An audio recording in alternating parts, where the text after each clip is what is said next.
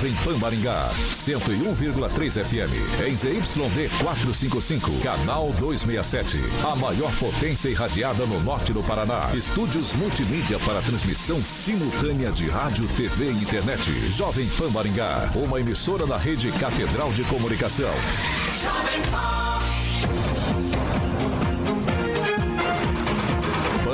Pan News.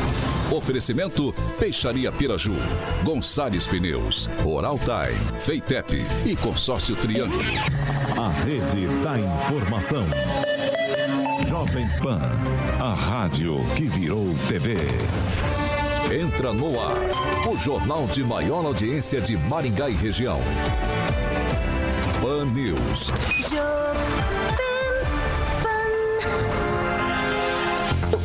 Alô, alô, muito boa noite a você que nos acompanha aqui pela Rádio Jovem Pan Maringá da 101.3. Hoje, terça-feira, 7 de junho de 2022. Sempre um prazer ter você aqui com a gente.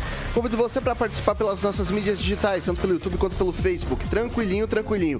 Pega ali na barra de busca, joga Jovem Pan Maringá e prontinho. Vai encontrar nosso ícone, nosso thumbnail, só clicar e você já vai estar apto a comentar, fazer sua crítica, seu elogio. Enfim, espaço aberto e espaço democrático na Jovem Pan Maringá. Quer mandar sua denúncia, sua sugestão de pauta de maneira anônima? Tranquilo também. 449-9909-1013. Repetindo, 449-9909-1013. Esse é o nosso número de WhatsApp. Pode mandar sua sugestão, que a gente vai apurar com o maior carinho do mundo para colocar em discussão aqui na nossa bancada. E comigo sempre, eles, a bancada mais bonita, competente e reverente do Rádio Maringaense. Eles e ela, evidentemente. Uh, Rigon, muito boa noite. Boa noite, boa noite a todos. Emerson Celestino, muito boa noite. Boa noite, Vitor. Boa noite, bancada. Hoje é o Dia Nacional da Liberdade de Imprensa e o presidente esteve reunido com o vice-presidente do Telegram e o representante que existe nacional do Telegram aqui no Brasil. Henri Viana, francês, muito boa noite. Boa noite.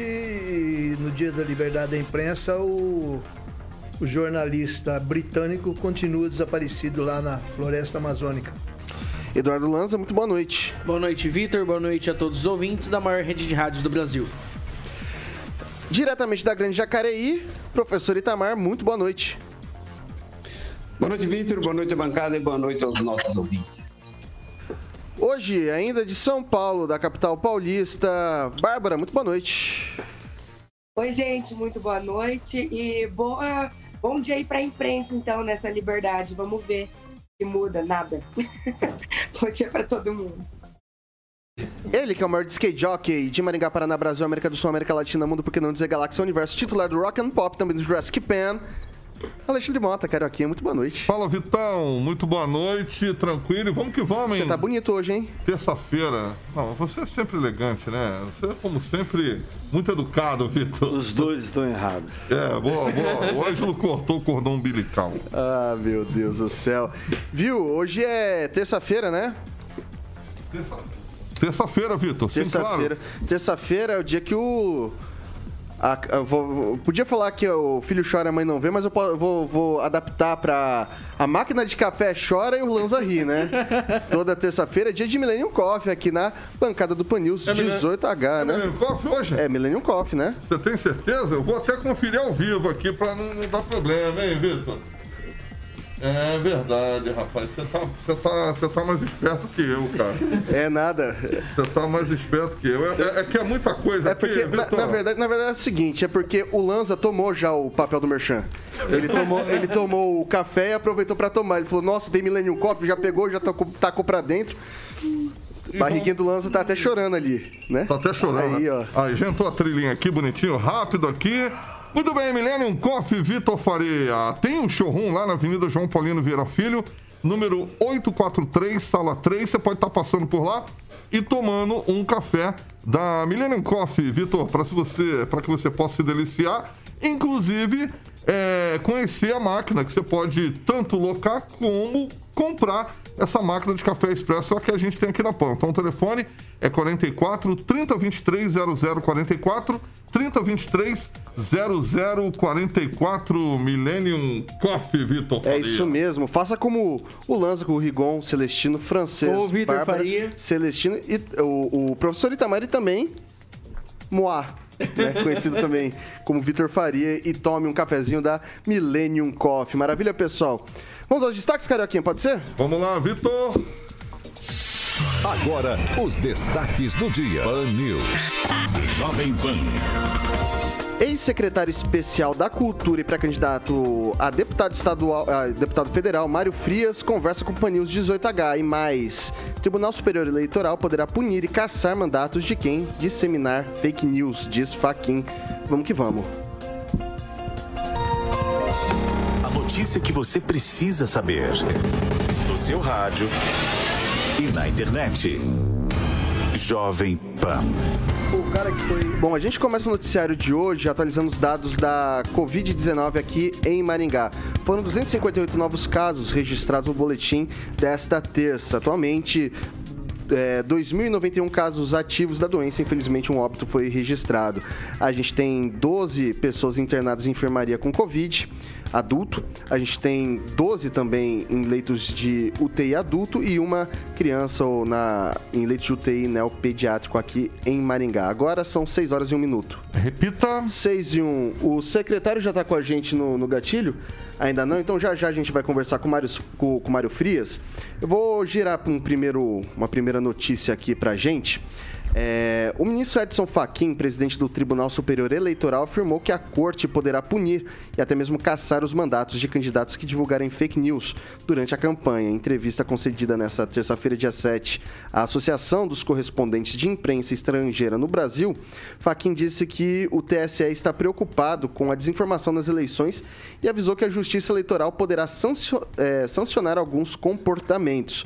Faquin não citou nominalmente nenhum político, nem fez referência ao presidente Jair Bolsonaro do PL, que já se indispôs com membros do TSE e do Supremo Tribunal Federal. Entretanto, a entrevista aconteceu em meio ao julgamento de Fernando Francischini, deputado estadual que teve o mandato cassado por espalhar fake news e que voltou ao cargo após decisão do ministro Nunes Marques do Supremo. O caso começou a ser julgado no plenário do Supremo, mas foi interrompido após pedido de vista do ministro André Mendonça em despacho, ele justificou o pedido citando a decisão de Nunes Marques de submeter a análise do caso à votação pela segunda turma da corte. Essa notícia foi dada hoje pela Jovem Pan Nacional e a gente replica aqui para a gente discutir no Pan News 18H. Eu começo com o Ângelo Rigon. É por isso que a segunda turma rejeitou né, o pedido feito pelo. É, pelo pedido, não a decisão revogou a decisão do Nunes, do Marques. Nunes Marques. É interessante notar que mentir é feio. A gente aprende isso desde pequeno. Então está completamente certo. Nada. Não tenho nada a acrescentar não. Só ah, lembrando a respeito do julgamento, que parece que vai ser de lavada, se for para a sessão plenária, porque já foi, né? Perdeu na, na segunda lá a segunda Câmara, é que isso contraria, contraria não, eu quero ver se na cabeça dos bolsonaristas esse resultado vai fazer algum efeito. Porque quem eles idolatram, que é o Bolsonaro, falou um tempo atrás que não tem esse negócio de Estado laico, não. Não tem esse negócio de Estado laico, não. A minoria tem que se submeter à maioria. A maioria do judiciário está dizendo mentir, está repetindo o que a mãe da gente falava para a gente, mentir é errado. Vamos ver se agora a turma se emenda e né, começa a fazer as coisas certas. E, só, só, só, desculpa, a, a, a coisa estava tão desenhada, francês, todo mundo sabia que, que os caras iam perder, que nenhum dos três deputados que subiram ontem, o do Carmo mais inteligente deles, parabéns do Carmo, uh, nenhum deles nomeou ninguém. Não nomeou um assessor que já sabiam que vinham bomba. Então, no fundo, no fundo, o ser humano é bom. Só que tem que levar umas pancadas para acordar. Celestino. É, vamos informar direito, né? O André Mendonça revogou, né? Então, ele, ele, ele sentou em cima, como diria no jargão popular, como Rodrigo Pacheco senta em, em, cima, de, em cima de reformas. Então, quem tem autoridade agora é só o Fux, né? Que foi uma decisão monocrática, né?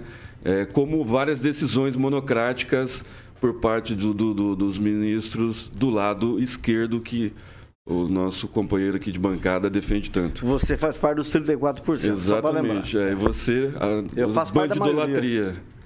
Então vamos ao assunto, à pauta, né? O ministro Faquim, que fez a afirmação, na- nada mais afirmação do que o, o Alexandre de Moraes, que vem afirmando desde a, da, da- da- do processo do inquérito da, da fake news, né? E o que, que é fake news? É uma notícia é, mal, mal executada, né? uma mentira é, é, transformada em notícia, né? isso é fake news. Mas para os ministros do, do STE, né, que vão depois, STF, que depois vão para o TSE, inclusive o Faquin preside agora e posteriormente o Moraes vai presidir em agosto até as eleições, eles é, a fake news só vale para um lado, né? Por enquanto, só vale para um lado. Até agora, eles não determinaram a fake news de todas as coisas que o PT vem falando e os militantes né, vem falando durante esse tempo todo. Então, assim, é, o que, que é fake news? Não foi, não foi deliberado ainda, né? não foi julgado, não foi promulgado. O que, que é Sim, fake teve news três votos a para dois. essa, essa, Ele pra essa o turma? né? O que, que é fake news para essa turma? Não, eu tô, eu tô seguindo a pauta, Rigon. Né? E eu tô dando uma notícia A que gente- você não sabe. É, então. A segunda Câmara não, não. rejeitou por três votos a dois. Exatamente. Então, é aí, devolve- por uma decisão monocrática do André Mendonça, aí o Lanza, que é advogado, vai poder esclarecer. Ainda não. Só o me Fux, informando. a, só o Fux vai poder é, revogar é, o, que o André Mendonça fez ontem, a partir da meia-noite. Ok, vou passar pro Lanza então. Olha, é, como, como disse o Celestino, só o André Mendonça, é, o André Mendonça, não, perdão, o Luiz Fux vai poder revogar, devido à tática do André Mendonça. O André Mendonça que, sabidamente, sabendo que basicamente ele e o Nunes Marques iriam votar é, a favor do, do, do ex-deputado Francisquini, Fernando Francisquini, teve essa medida de, de pedir vistas do processo e cabe agora ao, ao Luiz Fux, que é o presidente do, Supre- do Supremo Tribunal Federal, conceder esse pedido de vistas. Eu acredito até que deva conceder, viu, Rigon e Celestino? Não, não me surpreenderia se o Luiz Sim, Fux não mesmo porque é um lado, né? É um lado, tá bem claro o lado que a corte Não está é nem por questão tá de seguindo. lado, não é nem né? por questão de lado, porque Se é uma, fosse um, é uma medida um constitucional mesmo. do PDT, do PT, Não, do PSOL, não, da rede. Celestino. o Fu- Não, já teve outras decisões monocráticas e o Fux não, não- não deliberou Mas em nada. não contra a decisão a respeito. colegiado. Então, Não, não é nem questão de decisão de colegiado, mas eu acredito Quando que foi- até para evitar polêmica é, mesmo. mas quando é pedido vistas, né? Então, é, o, quem pediu É as vistas é coloca para o colegiado. técnica. Isso. A não ser que Coloca o pro Fux... colegiado uma, re- Isso. uma Mas emenda isso no, ao que vai ser isso votado. numa sessão plenária, não Isso na Câmara. sessão plenária, isso É. numa sessão plenária, que é como que está sendo feito agora. Porque que tem prazo para terminar ainda hoje. Não, agora ela foi cancelada. Hoje, porém agora Ela foi cancelada 24 por causa das vistas. de vistas. Vai lá, Francês. É simplificando, né?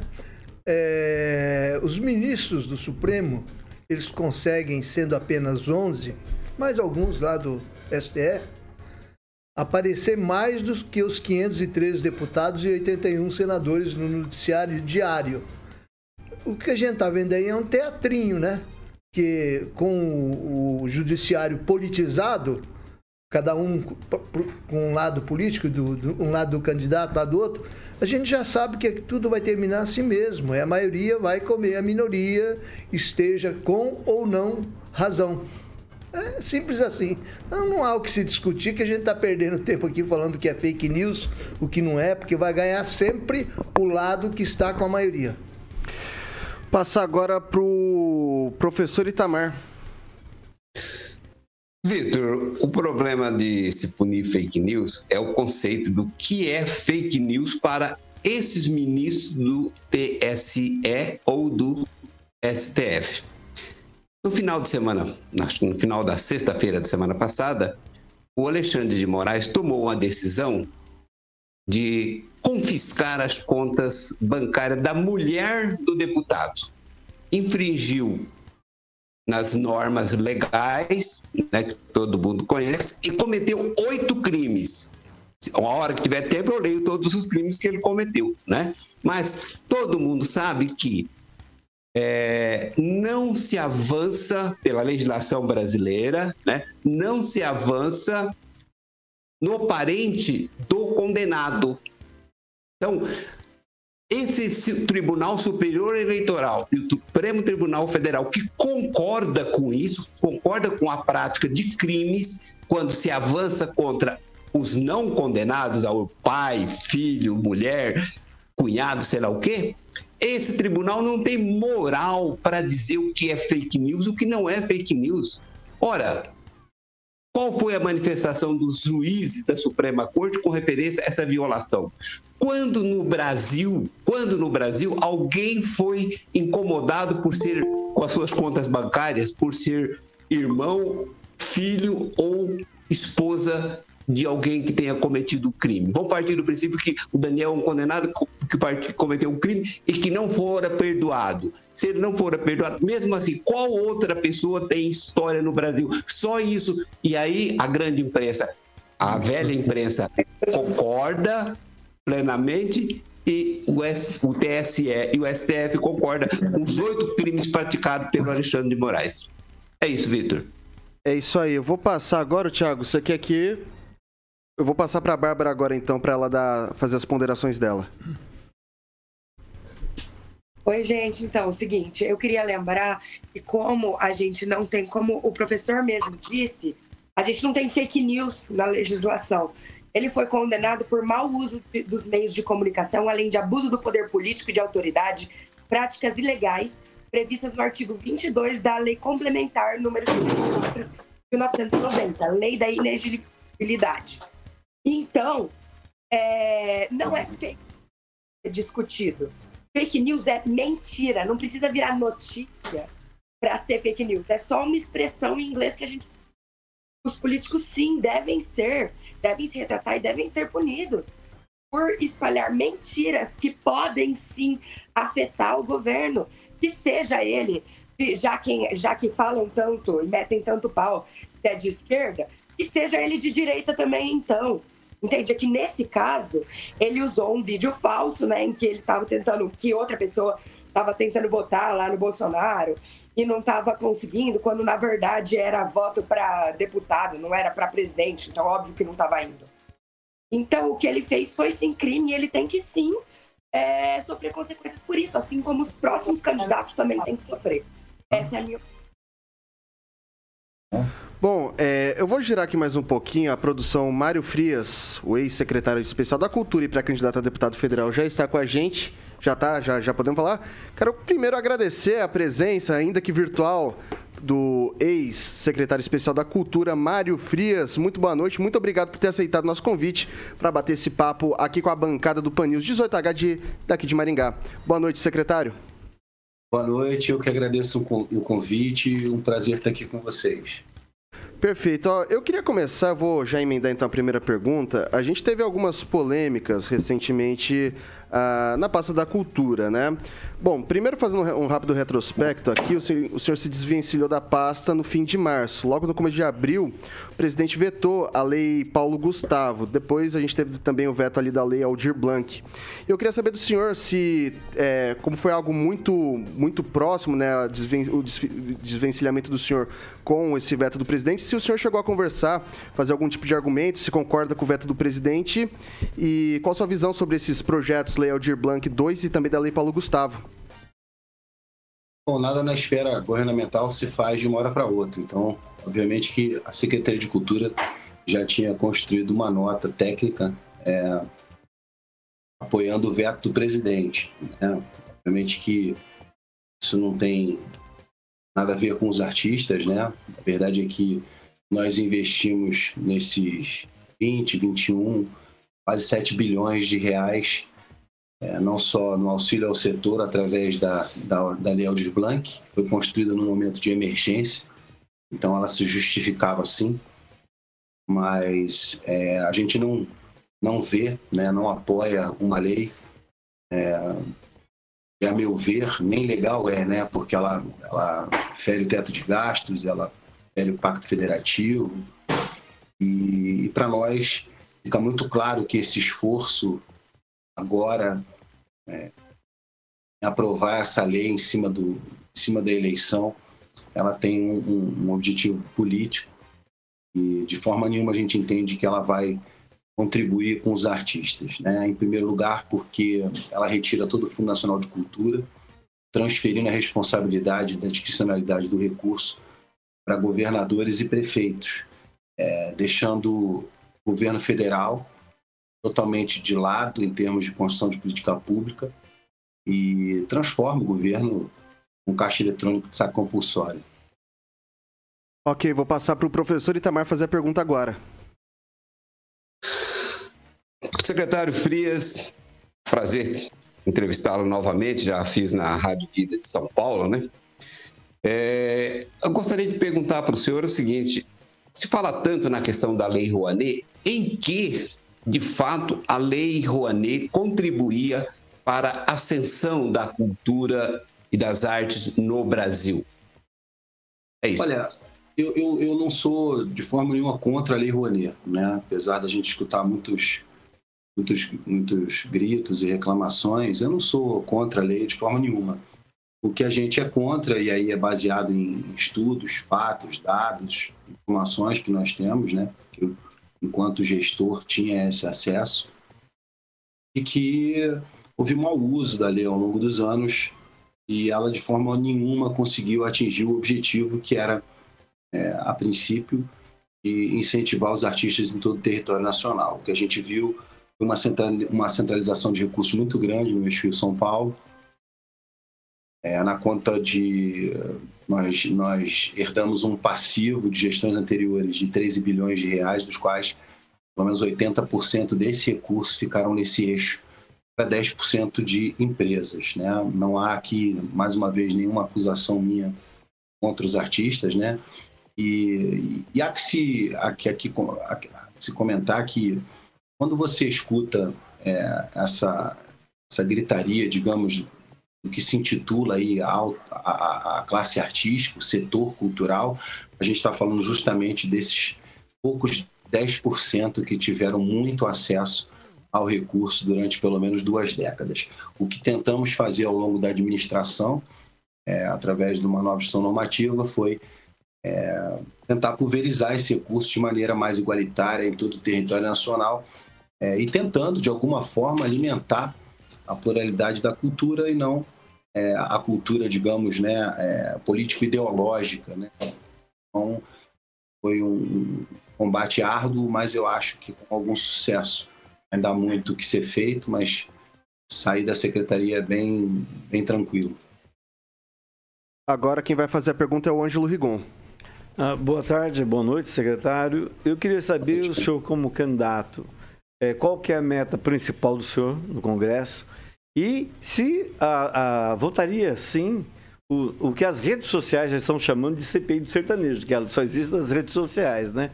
Para investigar a aplicação aí de dinheiro público em shows de principalmente cantores sertanejos. Ângelo, eu só posso trabalhar naquilo que, que eu entendo, né? Com 25 anos trabalhando com cultura, com televisão, basicamente, que é o meu é minha paixão.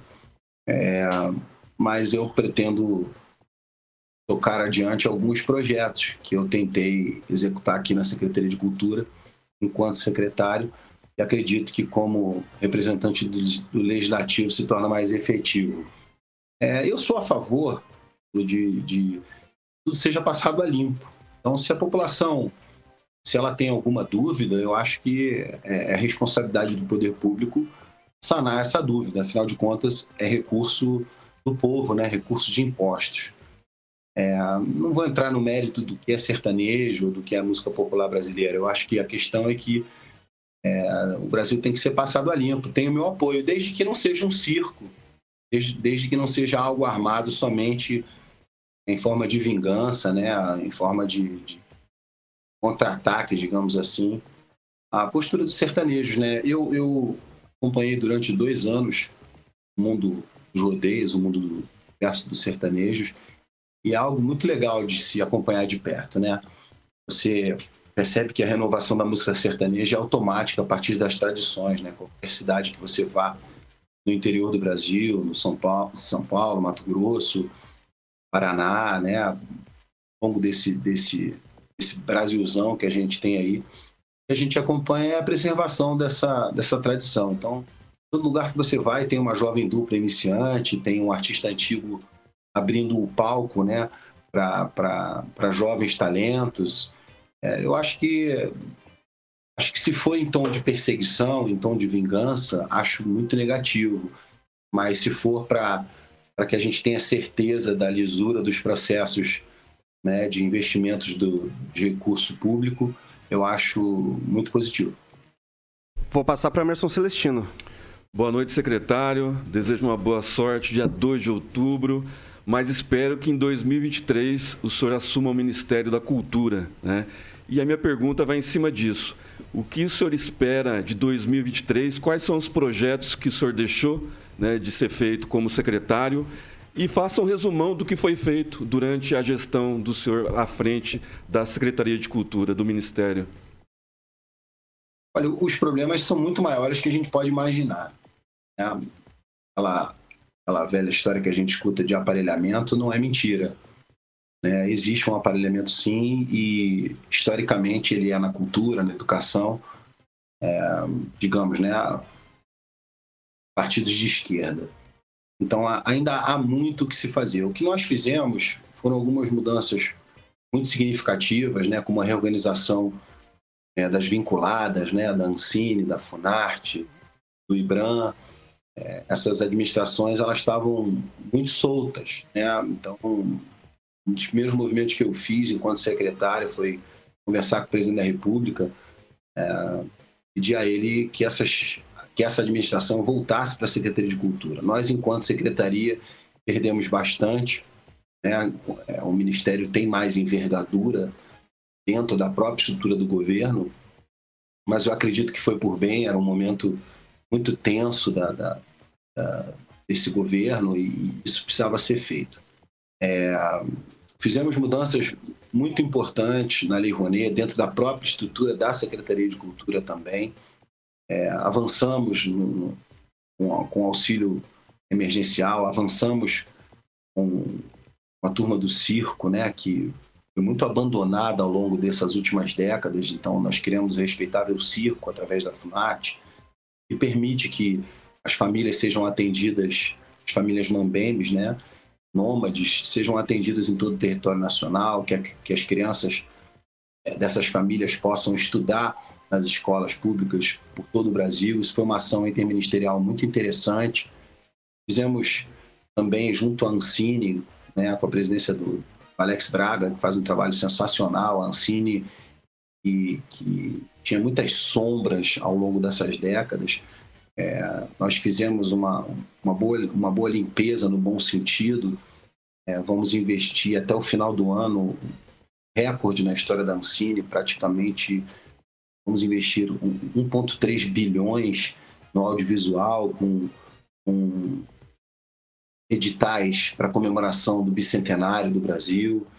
É, fizemos alterações muito importantes e significativas na Lei Rouanet, por exemplo, é, com a obrigatoriedade de a cada milhão investido num projeto grande, né, num projeto de redução nacional, a obrigatoriedade de que 10% desse recurso vá para, um vá, vá para um projeto iniciante, né, um projeto que nunca tenha sido contemplado com a lei. É, nós reduzimos o teto com o objetivo de pulverizar mais o recurso para dar possibilidade. Eu tive em Pirassununga no mês passado e pude acompanhar de perto um projeto é, de capoeira, né, que é, faz parte da nossa cultura. Eles nunca tinham se imaginado aprovando um projeto na Rouanet e com, com essa baixa do teto eles tiveram essa, essa liberdade e conseguiram confeccionar o primeiro projeto deles. Então, assim, a gente tentou ao longo dessa gestão fazer o máximo possível com muito pouca gente, porque assim como o presidente da República, né, o seu, o seu primeiro time, que são os ministros, nós só conseguimos fazer as mudanças, digamos, na primeira camada da estrutura, né, trazer de volta as decisões para o secretário de Cultura.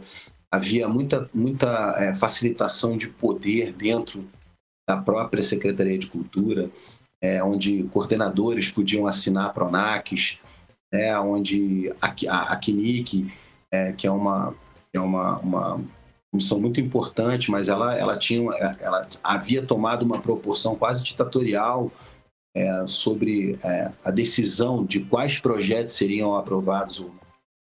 É, a gente, dentro desse um ano e nove meses, né, nessa cadeira elétrica, eu acho que a gente conseguiu, mesmo debaixo de, de uma tormenta, né, nunca houve uma, uma divulgação de algo positivo da secretaria. O objetivo foi sempre é, a grande imprensa, principalmente, de atacar a gente, né, diminuir e jamais de enaltecer o que a gente fez de bom. Eu vou passar agora para o Eduardo Lanza. É, é, secretário, boa noite. É, eu gostaria de saber é, do senhor, primeiro, é, de, na verdade, primeiro iniciar dizendo que a maior necessidade do Brasil hoje é o, a austeridade fiscal e o combate à corrupção, ou seja, transparência. Objetividade, Lanza. E eu gostaria de saber do senhor, caso o senhor se, seja candidato a deputado federal e seja eleito, quais, é, quais serão as suas visões sobre os temas austeridade fiscal e sobre transparência no governo, seja ele federal e seja também na, na, nas assembleias e câmaras a nível de deputado? Eu acho que todo candidato, pré-candidato, como eu sou hoje, pré-candidato a deputado federal pelo Estado de São Paulo, tem que ter esse comprometimento. É, eu mostrei isso durante a minha gestão e pretendo aprofundar esse trabalho é, o máximo que o legislativo permitir, se Deus permitir, é claro. Agora, junto a isso, é, na minha humilde opinião, eu acho que qualquer mecanismo de Estado, num país como o nosso, tem que ter a obrigação de contribuir com os jovens, com a inclusão social.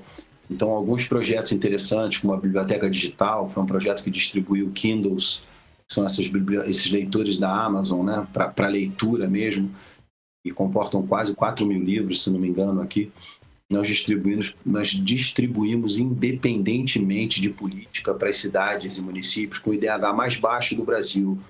É, esse é um projeto muito interessante que eu gostaria muito de aprofundar. É, então, eu acho que, além dessa questão da, né, de trabalhar contra a corrupção e pela transparência, eu acho que um candidato também deve é, falar dos assuntos que ele entende e tentar trabalhar para que esse esse essa pasta, né, onde ele está, ou mesmo no legislativo, trabalhar para que possa gerar também inclusão social, como eu falei, né, geração de empregos, é, você conseguir capacitar os jovens de hoje, principalmente nesses municípios mais pobres, né, com IDH mais baixo.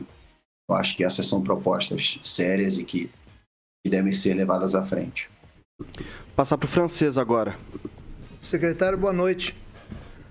É, em um país onde as pessoas estão mais preocupadas com o preço da gasolina, com os preços do supermercado, e nós teremos aí uma encruzilhada política já no mês de outubro, onde as coisas podem se definir e não sei se virão coisas me melhores ou piores, como é que é carregar essa bandeira da cultura e principalmente porque cultura para o brasileiro me parece que é apenas televisão, alguma coisa de cinema e um rodeio, uma dupla sertaneja.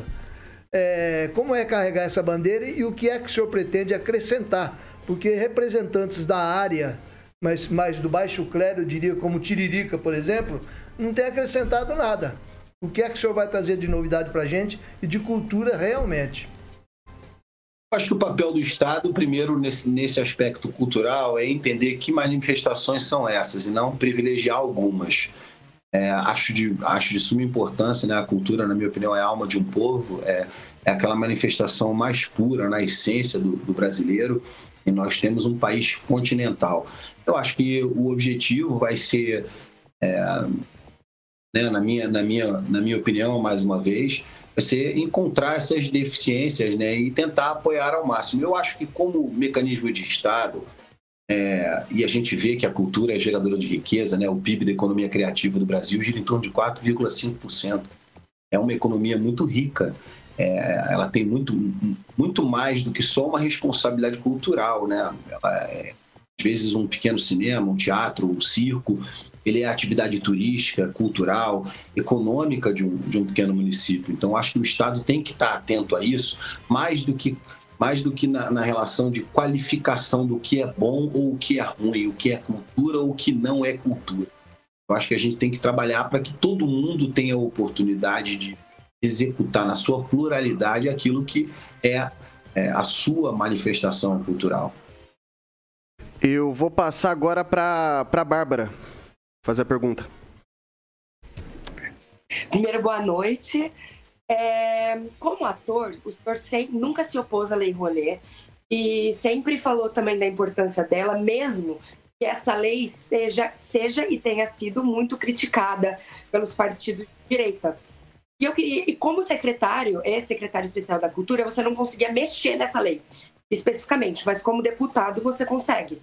Você já falou de maneira geral o que faria para que essa lei sofresse menos desvios, assim, para investimento da cultura. E eu queria saber de maneira específica mesmo quais medidas você tomaria para que isso fosse é, mais detalhado e não houvesse menos que houvesse menos desvios, né, já que é o que é apontado pela direita como negativo dessa lei. Também queria saber como liberal o senhor acredita que fosse melhor um investimento particular, né, e não feito pelo governo na cultura. Pela iniciativa privada, no caso. É, Bárbara, é, em primeiro lugar, assim, dentro da secretaria a gente conseguiu criar é, uma nova instituição normativa em cima da lei, o que eu acho que surtiu bastante efeito, né? Por exemplo, a, o teto da lei por apresentação, antigamente, era inviável, era 48 mil reais por apresentação. É algo que nenhum brasileiro que vive o cotidiano do Brasil acredita que isso possa acontecer para ele. Né? Muitos brasileiros tinham até mesmo a dúvida de se a lei poderia atender aos seus projetos, por causa desse tipo de informação que era difundido. Eu acho que também houve, é, da nossa parte, um trabalho de transparência, de falar sobre esses assuntos de maneira mais direta com a população. Acho que, acho que a nova gestão normativa fez um trabalho muito bom, é, baixando o teto, equilibrando essa questão é, do, da, da, do cachê do artista, né, do teto do cachê do artista. Muita gente me criticou, ah, mas 3 mil, ninguém sobrevive. Não, não é 3 mil por projeto. São 3 mil reais por apresentação. Se o artista faz 10 apresentações num mês dentro de um projeto, isso já significa 30 mil reais para ele. Está dentro da realidade do povo, mesmo ainda sendo alto, né, com o salário mínimo que nós temos. É, como você falou muito bem, eu nunca fui contra a lei. Eu também não sou contra a classe artística. O que, que é a classe artística? É, você tem artistas em qualquer é, município do Brasil. Quem é que pode se, se intitular, né? se auto-aplaudir se auto porque ah, eu sou o artista, só eu, só o que eu faço é bom. O que é música popular brasileira? É uma pergunta básica, mas o que é? Quem é que pode falar assim, ah, a música brasileira é só o João Gilberto, é só o Caetano Veloso, é só o Chico Buarque? Por quê? Isso, isso provocou algo muito sério, na minha opinião, é, ao longo desses anos, que muitos artistas que de repente podiam ter renovado essa questão da música popular, podiam ter, ter se transformado em novos ícones da gente, foram sepultados por esses rótulos. Só fulano é bom, só Beltrano sabe o que é cinema bom, o que é música boa. Então eu acho que é, dentro do legislativo é possível, é, com a experiência que eu tive aqui no executivo, é, criar mecanismos mais diretos. Uma coisa que eu acho muito importante, Bárbara, todo o todo produtor cultural que usa a lei sabe que é um PRONAC, é o projeto. Né? O sistema em que você pode ter acesso para saber essas informações é um, é um sistema muito antigo ainda, que é o SALIC. Dentro da minha gestão, a gente iniciou o processo de um novo sistema, porque havia uma defasagem muito grande entre o momento que o recurso era aprovado para utilização e a prestação de contas. A gente não sabia nem para onde ia esse dinheiro. A gente tem um passivo de 13 bilhões, nós temos uma sala na Secretaria de Cultura com 5 milhões de páginas de documentos não auditados. Isso não pode acontecer em 2022.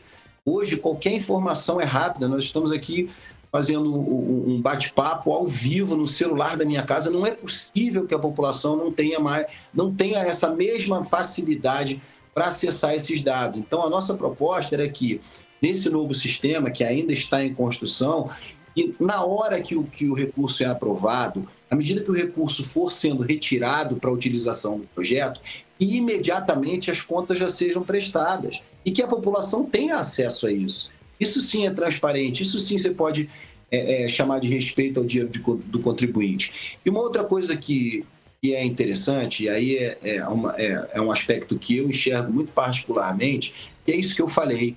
Nós somos um, um país continental em que a gente está perdendo muito, uma grande parte da nossa juventude para as drogas, para o crime, né? Às vezes a criança não tem nem a expectativa de, de ter uma vida melhor, porque está muito longe dela essa expectativa. Então, quanto mais o braço do Estado puder chegar nesses municípios menores, oferecendo cursos de profissionalização, de ensino técnico, que faça valer aquele, aquele, aquele imediatismo que essa juventude tem, né? Todos nós, eu já fui jovem um dia, eu já tive essa expectativa do que, que eu vou fazer, como que eu vou ganhar minha vida, onde eu vou trabalhar. Então, eu acho que é, um país que sofre como a gente ainda sofre, né, é, com a pobreza, com a falta de educação, de oportunidade, eu acho que esse tipo, esse tipo de projeto técnico, de capacitação profissional, é, eu acho que cai como uma luva, principalmente para aquele, aquelas cidades, aqueles municípios que não estão no centro, né, que não são a cidade de São Paulo, que não são a cidade de Belo Horizonte, do Rio de Janeiro, mas que estão ao redor, às vezes com uma grande expectativa é, de crescer na vida. E se a gente parar para pensar, efetivamente, esse tipo de ação gera inclusão social, gera riqueza, gera dignidade, porque quem aprende o valor de ganhar o seu dinheiro dificilmente vai se perder no mundo das drogas ou vai se perder para o crime. Então, acho que é, são, são, são trabalhos um pouco diferentes, mas são importantes também, além do combate à corrupção, além da transparência, mas a preocupação real, real, homem público, em, em, em utilizar os mecanismos que ele tem para mudar a vida das pessoas.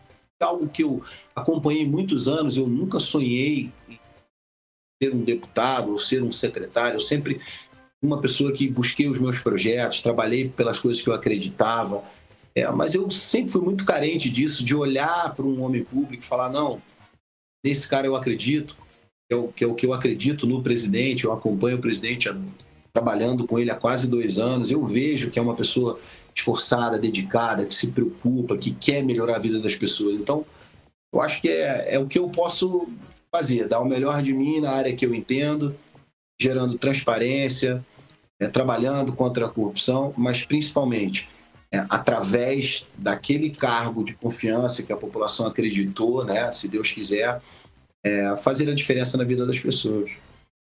Eu agradeço muito a participação do senhor, secretário Mário Frias, pré-candidato a deputado federal a, aqui, aliás, lá ali por São Paulo, né? Ex-secretário especial da Cultura. Eu vou deixar aqui um espacinho para o senhor falar um pouco mais das propostas, um minutinho, que a gente tem que pagar o break aqui, secretário. E deixo aqui uma provocação para o senhor. É, a gente teve, durante o período do, do Michel Temer, uma, uma movimentação para acabar com o Ministério da Cultura. E daí, no, no, no, governo Bolsonaro, isso foi. A cultura, ela foi. Não vou colocar rebaixada, mas ficou. Ela ficou ligada ali com, com, com a educação, né? Virou uma secretaria em vez de um ministério. Dada todas essas complexidades que o senhor trouxe pra gente, a cultura merecia um ministério? Olha, é, eu sou suspeito, né? Porque hoje eu entendo bastante da estrutura do executivo. Eu acredito que a cultura ela precisa ser um ministério né? Não estou falando que eu, tô, eu sou pré-candidato a deputado federal. Hoje o meu objetivo é ser deputado federal. Eu estou apenas aqui é, especulando né, na conversa com vocês. Eu acho sim que a cultura desse país é maravilhosa e que, principalmente porque pelo que nós conseguimos trabalhar nesses quase dois anos à frente da pasta, ela merece sim voltar a ser ministério. Maravilha, esse foi o pré-candidato a deputado federal pelo estado de São Paulo, ex-secretário especial da Cultura, Mário Frias, que cordialmente topou bater um papo aqui com a bancada do Pan News 18H. Ele, ele ali por, não sei, está São Paulo ou Rio de Janeiro, secretário? Hoje eu estou em Brasília. Brasília. Nenhum, nem, nem muito ao mar, nem muito à terra. Em Brasília fica tudo certo. Mas estou ficando bastante em São Paulo. Estou ficando quase um mês direto em São Paulo. Fico dois dias em casa aqui e volto para São Paulo de novo.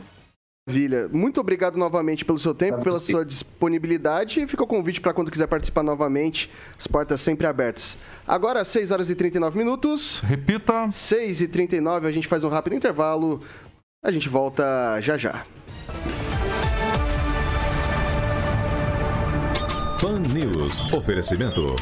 Peixaria Piraju, Avenida Colombo 5030. Peixaria Piraju. Fone 3029 4041. Gonçalves Pneus, Avenida Brasil 5681, próxima Praça do Peladão. Fone 3122 2200. Oral Time Odontologia. Hora de sorrir. É agora. Feitep, vestibular agendado, inscrições abertas. Temporada de festas juninas começou, mas A gente está de volta aqui pelas plataformas digitais da Jovem Pan Maringá e os comentários agora. O que, que o pessoal tá falando aí do, do ex-secretário, Celestino? Olha, do ex-secretário não estão falando nada, mas tá uma disputinha né, de, de esquerda-direita no chat que tá bem interessante. Queria mandar um abraço, parabéns pro meu amigo Anderson Vulgo Pubis. E aqui o pessoal participando aqui, o Claudine, o Oswaldo Cardini Júnior, o Claudines Boer, a Lígia Oliveira, o Valde, Valdeir Camp, o Raul Rodrigues, o Anônimos, a Regina Zeladora, amiga do Agnaldo, a Maria Eugênia Ganem, a, a mãe da Bárbara, Irmã. o Raul, a Maria, a Maria Eugênia Ganem é irmã. Ponto. Eu acho, né? Posso ser É. enganado. A Bárbara depois me corrige. Por minha conta em risco aqui. E o- até o vereador Flávio Mantovani dando seu pitaco em cima do secretário de Cultura. Falou que o Flávio? É, ele não respondeu. Ele achou, o, o Flávio Mantovani achou que o secretário não respondeu a pergunta que a Bárbara fez. Eu achei que ele foi contundente. Vai lá, Rigon. Não, um ouvinte falou a mesma coisa, ele respondeu tudo. Tudo que perguntou, ele não respondeu, mas respondeu tudo.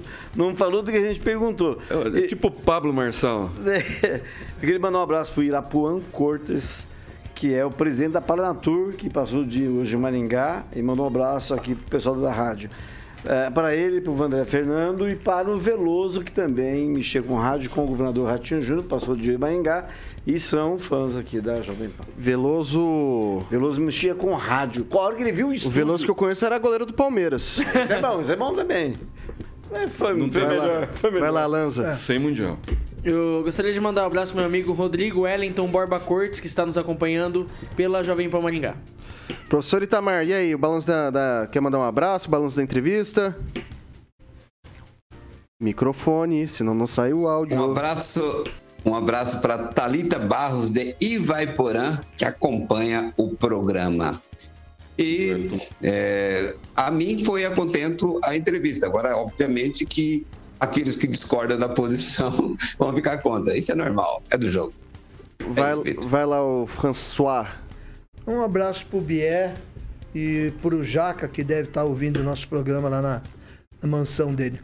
Se você podia colocar um negócio assim, o, entrevistado falou de repente da- do espaço entre você é, prestar contas da- do projeto de cultura. E em Maringá teve um caso emblemático, chama-se Festival de Cinema, que era o Fest Cine, que também teve problema na prestação de contas. Bárbara, rapidinho. Eu tenho que liberar aqui meu áudio. Então, o, queria também mandar um abraço estão interagindo no, no chat, né? Que estão, pelo menos, dando engajamento pra gente. E eu só vou citar aqui um comentário do Oswaldo Cardini Júnior, que ele fala, por gente, por isso que, que vamos perder a eleição pro ladrão. Por gente como essa, que pessoas ainda batem palma para a mediocridade. É, faltou alguém? Não, né? Quanto tempo pra corta de volta, Carioquinha? 6 horas e 44 minutos. Repita. 6 e 44. Daí a gente tem agora um, um- Eu não vou esquecer, gente. Todo mundo tá achando que eu vou esquecer, mas tá aqui, ó. Tá aqui, ó. Já coloquei na frente. Thiago tá chorando, emocionado emocionado, Thiago, o Carioquinha. Sabe por que ele tá emocionado? Porque ele sabe que agora ele vai poder conquistar o carrinho dele, vai poder conqui- conquistar. Boa. O menino o menino tá, tá carecendo de, de micro-ondas, ele queimou, ele faz muito ovo, é, é muita, esquenta muito peixe, né? É, ele tá precisando do micro-ondas, tá pensando até em comprar um caminhãozinho, Carioca. Onde que ele vai achar opção pra isso tudo, meu caro? Vou dar a dica pro Tiaguinho, né? Então ele vai ter que ligar lá na PIP Consórcios Investimentos, que é uma empresa, Vitor, mais de 12 anos aí de atividade, e a PIP é parceira autorizada do consórcio Magalu. Então, ó, eletros, móveis, serviços, imóveis, automóveis, aí inclui carros, motos e caminhões. Tudo isso, mais na PIP Consórcio Investimentos, parceiro, como eu falei, autorizado, consórcio Magalu. Já está em Maringá e eu vou passar o endereço pro Tiaguinho e os ouvintes da PAN conhecer. É na Avenida Governador Bento Munhoz da Rocha Neto, número 534, sala 14, tá bom? E o WhatsApp 44 99185 6363 9 91856363, a PIP é consórcio Magalu, Vitor Faria. É isso aí, quer consórcio Ma- Magalu? É facinho, olha, Avenida Governador Bento Munhoz da Rocha Neto, número 534, sala 14. boa. garotinho, garotinho, garotinho, garotinho. Siga nas redes sociais, como disse Caroquinha. E se tiver dúvidas, 44991856363. Você que já decorou o 44999091013, que é da Jovem Pan, é importante você aprender também com todo cuidado o 991856363, que é da PIP Consórcio, né, Carioquinha? Certo, Vitor Faria. Vamos girar! Bom, é isso daí. A gente tem aqui alguns minutinhos de jornal. Ainda dá para debater alguns outros assuntos, né? É, o presidente Jair Bolsonaro alegou nessa terça-feira que os servidores públicos não devem receber reajustes em seus recebimentos. O mandatário realizou a fala durante entrevista a uma emissora de televisão e explicou que um provável aumento deverá ocorrer para a classe apenas no próximo ano. Aspas. Lamento, pelo que tudo indica, não será possível dar nenhum reajuste para os servidores no ano corrente. Mas já está na legislação nossa, a LOA, Lei Orçamentária Anual, etc., de, de que para o ano que vem teremos reajustes e reestruturações, explicou no último mês. O ministro da Economia, Paulo Guedes, havia sugerido um aumento para todas as categorias do Executivo Federal de 5%. Agora, nem mesmo o reajuste sugerido pelo chefe da pasta será repassado. No início dessa semana, o governo federal desistiu de manter a reserva de 1,74 bilhão que havia realizado no orçamento público para custear parte do reajuste dos servidores. Com a redução, o valor reservado passou de 8,2 bilhões para 6,96 bilhões. Bolsonaro alegou ainda que irá discutir mudanças estruturais na economia brasileira, como mudança no teto de gastos, após as eleições em outubro. Algumas coisas você pode mexer no teto de gastos, como já tem a proposta que saiu da própria equipe do Paulo Guedes, mas a gente vai deixar para discutir isso depois das eleições. Você poderia tirar alguma coisa do gasto obrigatório? Poderia. Você pode ver, nós tivemos essa de arrecadação no ano passado, em 333, 330 bilhões. Não fazemos nada com esses recursos. Foi para abater dívida interna nossa. Uma coisa, outra você pode. Uma coisa ou outra você pode mexer ali, argumentou. E daí, essa semana, semana passada, o Lula também falou do teto de gastos, né? Eu queria começar passando para o Celestino. Vai ver que o teto de gastos não é essa vaca sagrada? É, teto de gasto no lombo do contribuinte é fácil, né? Então, a austeridade com o dinheiro do contribuinte, né? O Estado não foi feito para dar lucro. O presidente Bolsonaro está repassando o que ele está recebendo de superávit. Né? Então, talvez os servidores públicos federais não irão receber o aumento agora, porque o, Bo- o Bolsonaro está destravando o Brasil. Né? É o presidente que está é, é, zerando o maior número de impostos da história do Brasil. Né? E esse dinheiro, 700 bilhões, que foi durante a pandemia para os governadores, agora vai para PINs PIS, COFINS e, o, e a CID, que o presidente baixou o, o- imposto, zerou o imposto né, federal e espera a contrapartida. Talvez Está na hora dos servidores é, públicos federais começar a cobrar também dos governadores a contrapartida. Que o presidente Bolsonaro está fazendo a parte deles, da, a parte dele. Talvez está faltando dinheiro para dar aumento para os servidores, por quê? O presidente tem que é, dar a contrapartida para os senhores governadores que não dão a contrapartida. E eu não estou vendo nenhum sindicato, nenhum. É, a movimentação de caminhoneiros a respeito de pressão em cima dos governadores, né? para justamente fazer okay. o acordão que se estabeleceu ontem, juntamente com o presidente da Câmara, o presidente do Senado. Agora quero ver a contrapartida dos governadores. Ô, francês, esse tipo de discurso de não reajuste, a gente sabe que é um ano sensível, é ano eleitoral. Isso pode ter algum reflexo é, na, na candidatura à reeleição do presidente? Com certeza, todos os funcionários públicos são referência, inclusive, para catar voto. Eles, eles têm as famílias, têm os amigos, têm influência na, na comunidade. Então, a decisão do presidente é uma decisão honesta e difícil. Ao invés de, de, dele priorizar o, o funcionalismo, ele está priorizando a população com essa retirada progressiva de impostos. Isso é muito importante, isso precisa ser bem entendido e bem assimilado pelas pessoas. Posso acrescentar claro. uma, uma notinha só com relação ao Bolsonaro? Eu acho que vão ter que reforçar a segurança dele, porque o Adélio Bispo dos Santos, que está preso desde 2018, ele vai ser avaliado ainda este mês. A Justiça acabou de indicar os nomes de nove psiquiatras para avaliá-lo. Se ele for considerado recuperado, Deputado. vai ser libertado antes do final do ano, antes, antes da eleição. Eu vou passar agora para o Ângelo. Ah, eu também defendo fazer uma junta psiquiátrica, para analisar outras pessoas. Você está me entendendo. É, a questão do teto de gastos. O próprio presidente foi quem mais driblou. Foi ele que arrebentou com o teto de gastos, de gastos no ano passado, visando 115 bilhões a mais neste ano eleitoral. Então não tem novidade nenhuma, ele já arrebentou. O que o Michel Temer estabeleceu, ele já arrebentou. O que o Lula está fazendo também não é novidade, porque o Bolsonaro já está fazendo. O que, o, o, o que é interessante disso tudo é que esse caso dos funcionários mostra o desplanejamento, a falta de competência de, da equipe econômica do governo. Levamos quatro anos praticamente, né? E não, agora há pouco iam pagar 10%, só para duas categorias, categoria, depois passou para 5%, agora não vai ter nada. Quer dizer, isso não pode ser, pode ser chamado de tudo, menos de governo. Vai lá, Bárbara.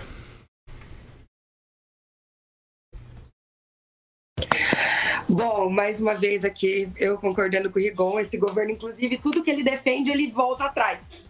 Eu entendo, estava defendendo antes diminuir o teto e agora está voltando. Antes o bloqueio era maior e agora vai diminuir.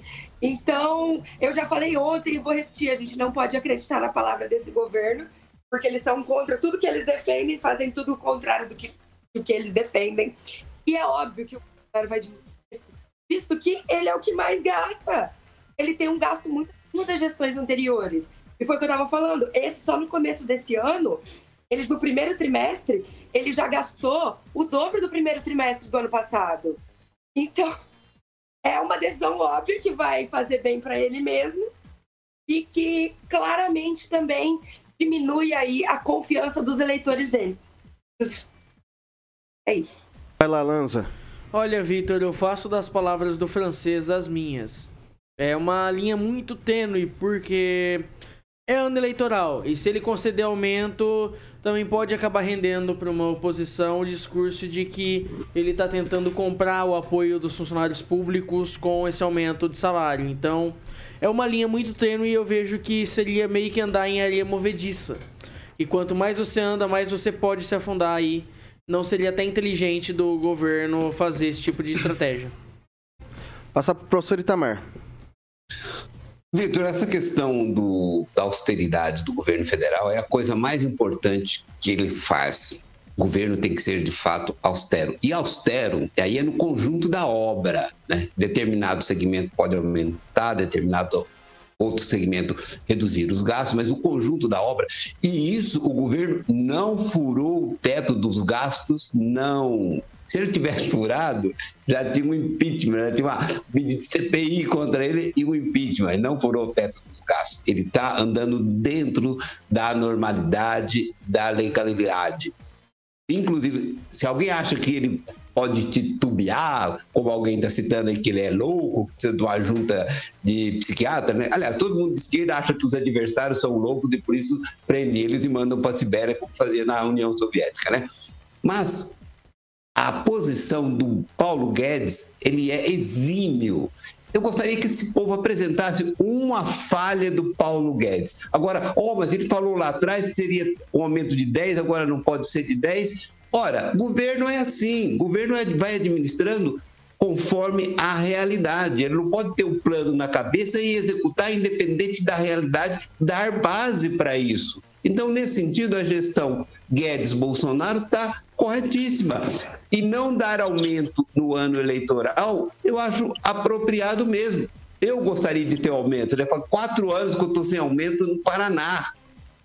Mas eu sei que eu não vou receber aumento esse ano do governo do Paraná. E não vou ficar fazendo nenhuma protesto, não. É isso. É... A Bárbara falou, você tem 30 segundos. Eu só queria falar que não tem como a gente saber se ele estourou os gastos ou não. Simplesmente a gente só vai saber daqui 100 anos, já que agora ele está com sigilo de 100 anos. Não, não é isso não, hein? O... Não é isso ah, não. não é? Então explica você. Alguém pediu? É, Não, não. É falar que dá para saber sim, é só acompanhar Não. os noticiários, né? Ó, ó, Porque se tivesse Ah, é? estourado o teto de gastos, Então, já tinha saído no consórcio da Globo. Pode então, falar, é... Só 100 para lembrar, foram mais é, de você 100 não acredita na pedidos de impeachment dele, inclusive por, por furar o teto. Ele driblou mais que o Garrincha, com o apoio desse pessoal que está do lado dele hoje, o Centrão, chama-se Centrão, a base que segura E não o tem o presidente povo na Bolsonaro rua, lá. né, pedindo o impeachment dele, por incrível que pareça, né? O que... Só E nem 100. ao lado do Ó, Lula eu vou também. deixar, eu vou deixar Então, registrado como que aqui. vai ter pedido eu vou de deixar, eu vou deixar registrado aqui que até onde se sabe não não houve é, quebra do teto de gastos do Sim, governo Bolsonaro. O que exatamente. houve e assim isso é inegável, houve uma mudança da base de cálculo, né? Era de um mês a outro, daí ele esticou ali, fez de outro mês a outro mês. E isso não foi Isso- uma fake news. Isso Não, foi uma Não, chama-se pedalada, que foi o que Isso, causou isso. a, a cassação da Dilma. É a mesma coisa. A Dilma, na verdade, foi É a maquiagem mesma fiscal. Maquiagem fiscal É a foi mesma coisa. Palavras são diferentes, mas é a mesmíssima Não, coisa. maquiagem É você não você tocar. adulterar números. Isso não pergunta pra qualquer contador. O teto de gasto não tinha sido promulgado ainda, foi o Temer que colocou o teto de O gasto. então, acabei a Dilma, a Dilma foi antes do Temer. Mas quem falou de Dilma? Você. Não, eu falando que a Gente. pedalada, isso que ele Então, fez. Ela de deu pedalada, O ela- Vitor falou, isso é uma pedalada. Exato. Vou para enganar a galera. Só que ao contrário da Dilma, ele não foi caçado. É. Porque ele comprou o Centrão. Ou o Centrão comprou ele, um O, dos o dois. Estado não foi feito para dar lucro. O presidente está fazendo é o superávit está redistribuindo. Você está defendendo o furar o teto de gasto. Não, ele- até agora não foi provado isso. É, 6 horas e 57 minutos. Repita. 6 e 57. Para você que quer saber se quebrou ou não o teto de gastos, tem que ter um monitoramento inteligente. Se tiver monitoramento inteligente, você Claro, consegue ver claro. qualquer coisa, qualquer Claro, coisa. Inclusive, pedalada fiscal em 16, em 14, em 15. Ó, ó, Você tem um monitoramento inteligente, Carioquinha, você vê tudo. Claro. Não é? é As tudo. câmeras estão aí para isso. Quando eu digo tudo, Carioquinha, Sim, é tudo. é tudo, né? É tudo. E daí, pra eu conseguir um monitoramento inteligente desse aí, como é que a gente faz? É só falar com a VIPTech que aí você vai ver tudo, Vitor. Ah, Exatamente. Afinal de contas, Vitão, são mais de 7 mil câmeras espalhadas e monitoradas por esse Brasil maravilhoso. E a VIPTech, Vitor, é uma empresa de soluções inteligentes na área de segurança e monitoramento. 24 horas aí atende todo o Brasil. E eu vou passar o telefone da VIPTech para que você possa entrar em contato. Vitor, é 44 999 32 0512. 999 32 0512 VIPTech. O que, que foi, Lança? É isso aí. Ô, Carioquinha, Quem tem VIP Tech só, quem tem VIP Tech só ganha, não perde. É claro, claro. Boa, mandou bem, mandou bem. Grande Ô. Lanzinha. deixa eu deixar registrado aqui que a VIPTech faz o Big Brother parecer um programete de youtuber sem orçamento. Boa, tá? boa. Fica registrado aqui, fica registrado aqui. Sem levando. É, garoto, vamos lá. 6 horas e 58 minutos. Repita. 6 e 58 não dá tempo pra mais absolutamente nada. Ângelo Rigon, muito boa noite, até tomorrow. Um abraço, até amanhã. Emerson Celestino, muito boa noite, até tomorrow. Boa noite, Vitor. Amanhã pessoal da bancada. Até amanhã. Pessoal- é, o pessoal do chat agradecer o pessoal, a participação de todo o pessoal no chat. Até amanhã. Entendi nada. Também não. Eu ia falar a palavra rachanejo, que eu achei bonito. Rachanejo, ponto, falei. Vai lá, francês. Boa noite, até amanhã. Eduardo Lanza, até amanhã. Como você bem, bem diz, Vitor, é, tchau, obrigado, até amanhã. Professor Itamar, muitíssimo obrigado e até amanhã. Boa noite, Vitor. Boa noite, bancada. E boa noite aos ouvintes. Amanhã estaremos aqui. Bárbara, amanhã você tá aqui na bancada? Eu tô, eu ia falar isso. Tchau, obrigada. Até amanhã, quando vocês poderão matar a saudade de Hasta, hasta la manhã, hasta la manhã, hasta la manhã. Carioquinha, o que vem por aí? Boa, Vitor. Vamos de Madonna com Vogue. Olha, Nacional, Madonna. Nacional tem alguma coisa aí? Nacional? Esse dia Tem, tava tocando- Legião Urbana. Quando o sol bater na janela do teu quarto, abra se você quiser. Vai lá, você não sei o que você quer. Não, não faz isso não. Bater na janela. É, essa ajuda vai ter trabalho, essa ajuda. É nessa, é, e, e- e é, e- e é nesse tom, e é nesse tom, nesse tom exato, nesse tom que eu digo, Jovem Pan Maringá, a rádio que virou TV e tem cobertura e alcance para 4 milhões de ouvintes. Vocês estão esperando a frase? Sim. Quando o sol bater na janela do seu quarto. Tchau, tchau.